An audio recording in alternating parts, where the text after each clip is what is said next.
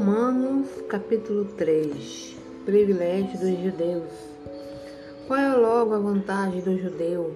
Ou qual a utilidade da circuncisão? Muito em toda maneira, porque primeiramente as palavras de Deus lhe foram confiadas. Pois que, se alguns foram incrédulos, a sua incredulidade aniquilará a fidelidade de Deus.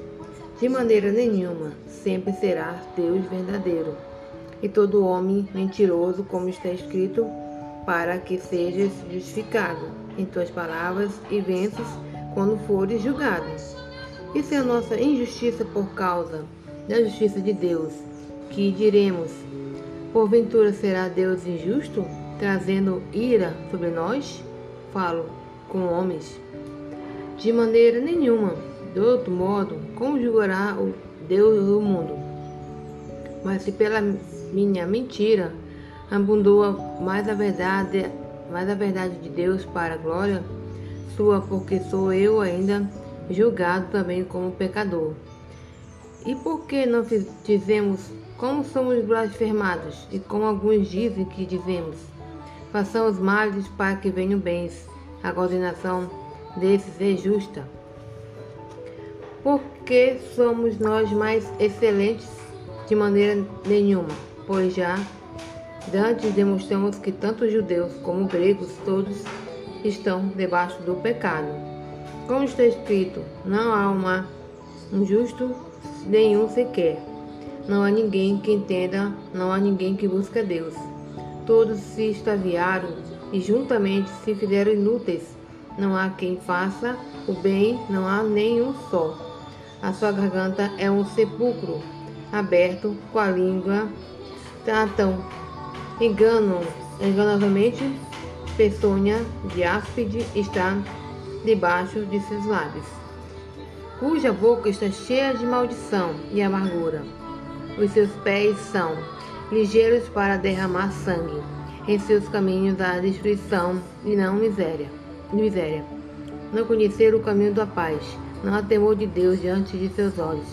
Ora, nós sabemos que tudo o que a lei diz aos que estão debaixo da lei, ou, de, é, ou diz para que toda boca esteja fechada e todo mundo seja condenável diante de Deus. Por isso, nenhuma carne será justificada diante dele pelas obras da lei. Porque pela lei vem o conhecimento do pecado. Mas agora se manifestou, manifestou sem a lei, a justiça de Deus, tendo testemunho a lei das profetas, isto é, a justiça de Deus, pela fé em Jesus Cristo, para todos sobre todos que creem, porque não há diferença.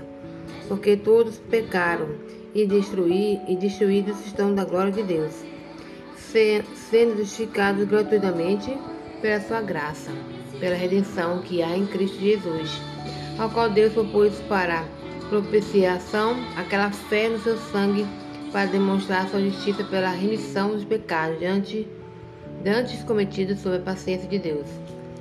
Para a demonstração da sua justiça deste tempo presente para que ele seja justo e justificador daquele que tem fé em Jesus, onde está logo a jactância, excluída por qual lei?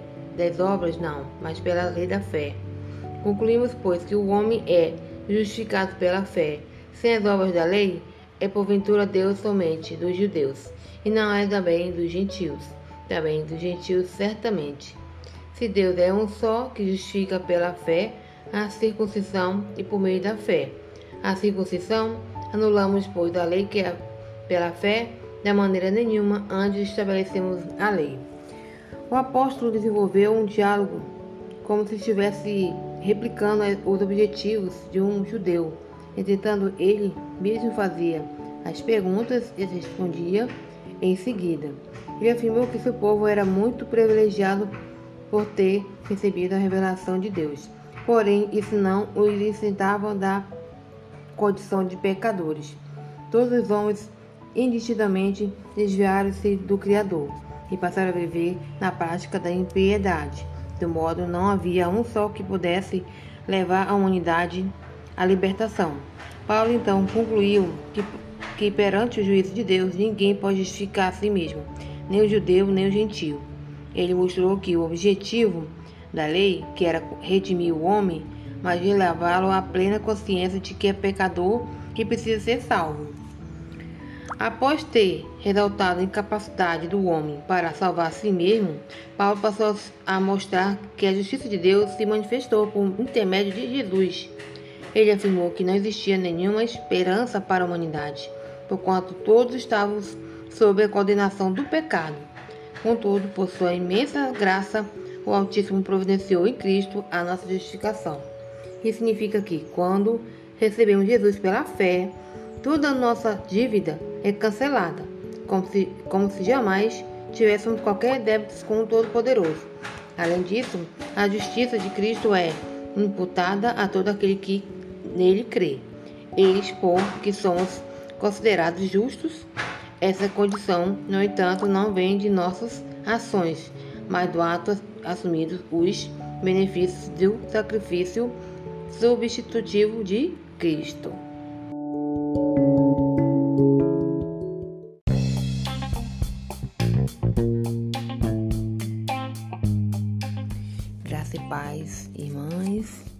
Meu devocional de hoje é sobre a oferta da viúva pobre, que fica no Marcos capítulo 12, versículo 41 a 44. E estando Jesus assentado de frente da arca do tesouro, observava a maneira como a multidão lançava o dinheiro da arca do tesouro, e muitos ricos depositavam muitos. Vindo, porém, uma pobre viúva, depositou duas pequenas moedas que valiam cinco réis.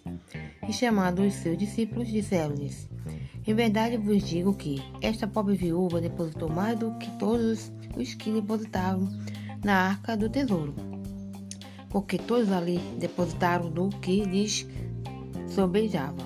Mas esta, da sua pobreza, depositou tudo o que tinha, todo o seu sustento.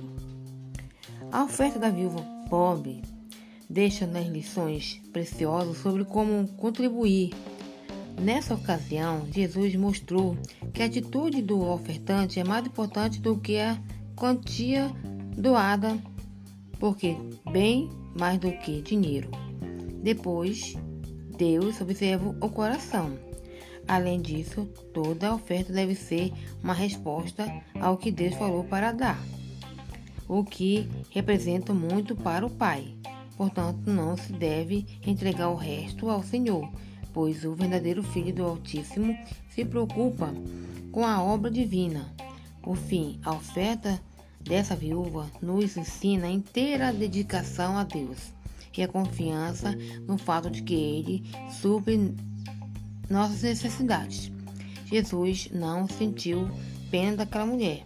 Antes, enalteceu o seu gesto e apontou como um exemplo a ser seguido. Se, como a viúva, praticamos esses mesmos princípios, as promessas do Altíssimo se cumprirão em nossa vida.